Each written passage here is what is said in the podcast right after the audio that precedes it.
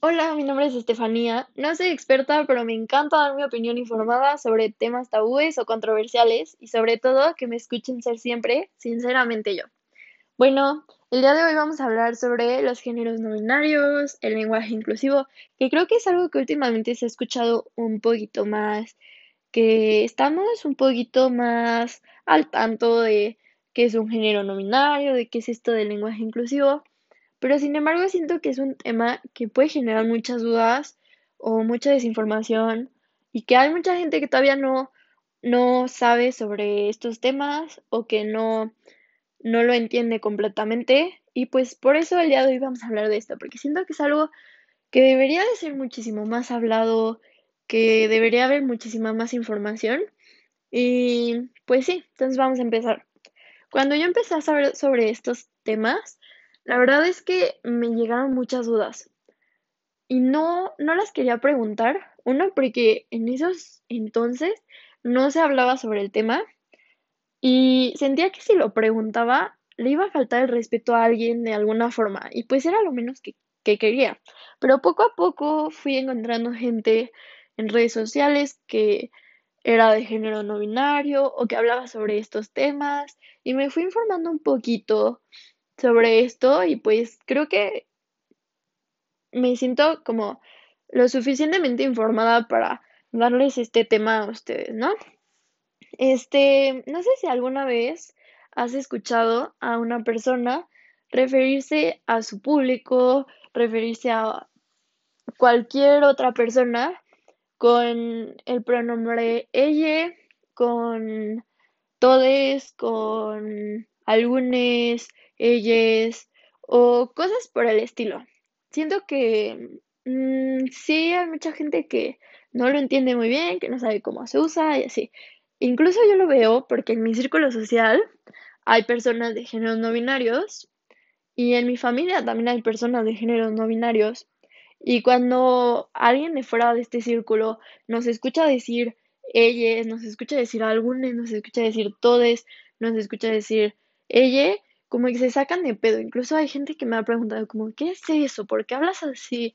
Eso es una falta de respeto al español. O hay maestros que me han escuchado usar el lenguaje inclusivo y me dicen, es que se me hace muy, muy feo que le falte así el respeto al español. Y es como, mm, no le estoy faltando el respeto al español, usted le está faltando el respeto a cualquier persona que sea de género no binario y que tenga un pronombre diferente a los usados que es ella y que es él. Pero bueno, ese es otro rollo. Entonces vamos a empezar a explicar qué es un género binario para poder entender los géneros no binarios.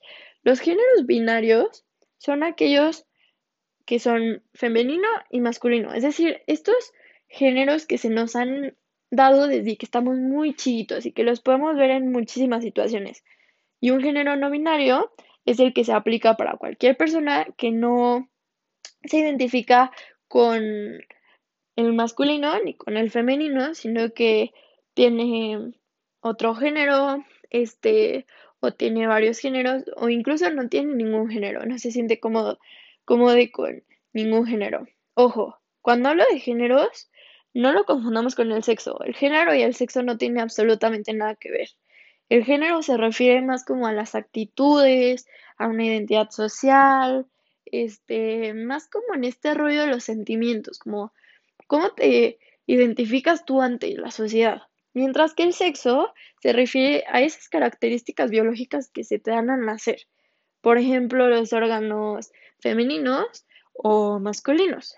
Pero el sexo y el género no tienen nada que ver. Hay personas que nacen con el sexo femenino, pero no, no significa que de cajón se van a identificar con el género femenino se pueden identificar con el género masculino o cualquier otro género o incluso ninguno. Y hay personas del género masculino que no se identifican con el género masculino y se identifican con el femenino o con todos o con ninguno también. Y no tiene nada que ver el género con el sexo, ¿ok?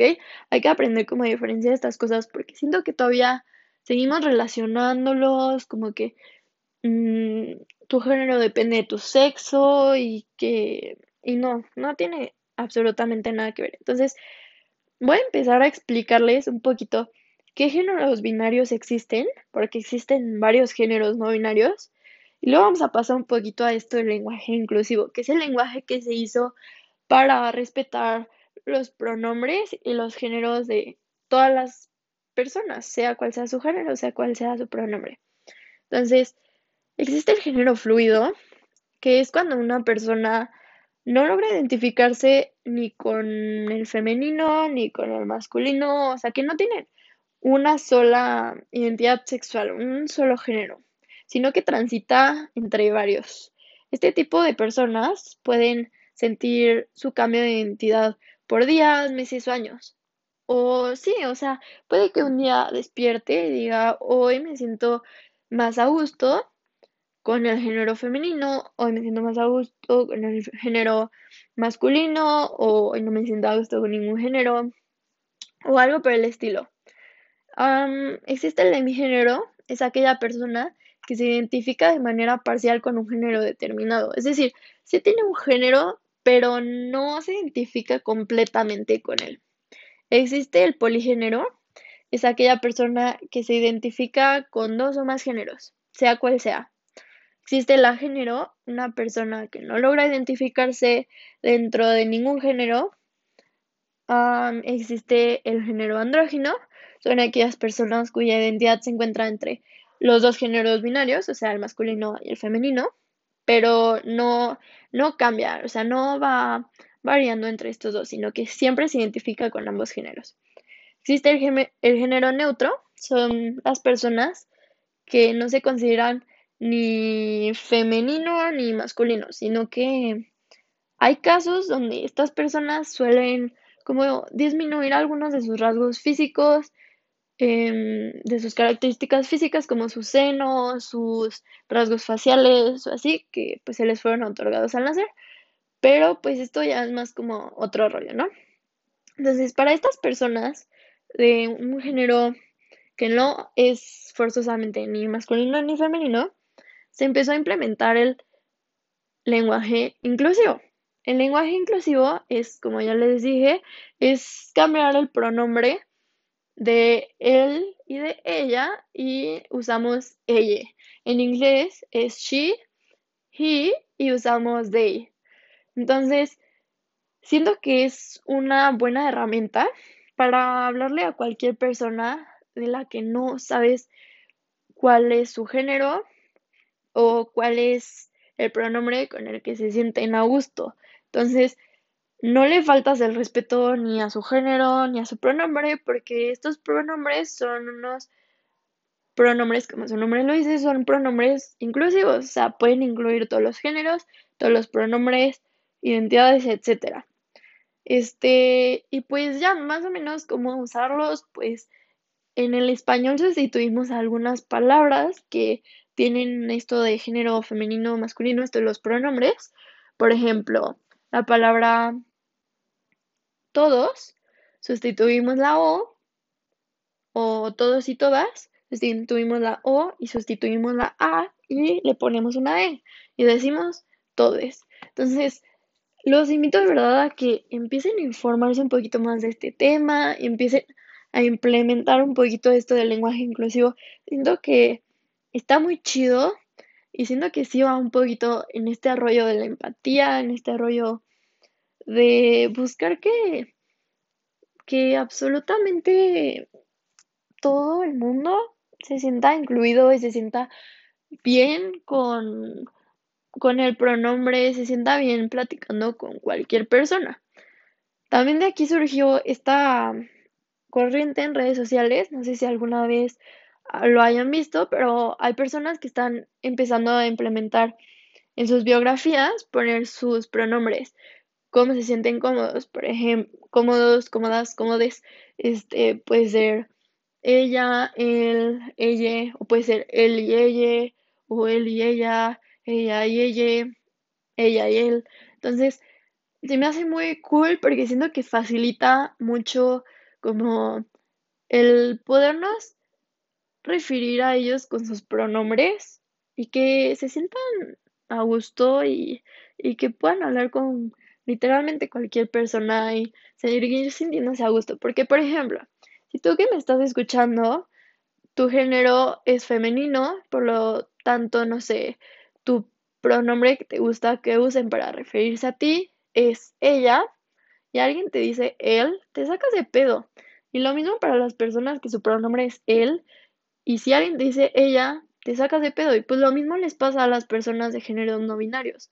Cuando se refieren a estas personas con un pronombre con el que no se sienten como, como, pues sí, que no se sienten, pues bien, que no se sienten a gusto, no se sienten cómodos, pues también se sacan de pedo. Y entonces los invito a que empecemos a cambiar un poquito esto, que si tienen hermanitos, que si tienen sobrinos, primitos, incluso cuando ustedes sean hijos, digo, sean papás, perdón, em, les empiecen a implementar esto del lenguaje inclusivo, que les enseñen esto de que es un género no binario y así, e incluso con las personas que tienen ahorita a su alrededor, que empecemos a hablar de este tema, que lo empecemos a normalizar, el hablar con lenguaje inclusivo, que empecemos a normalizar, saber que es un género no binario y que no nos cerremos en estas casillas de él y ella y de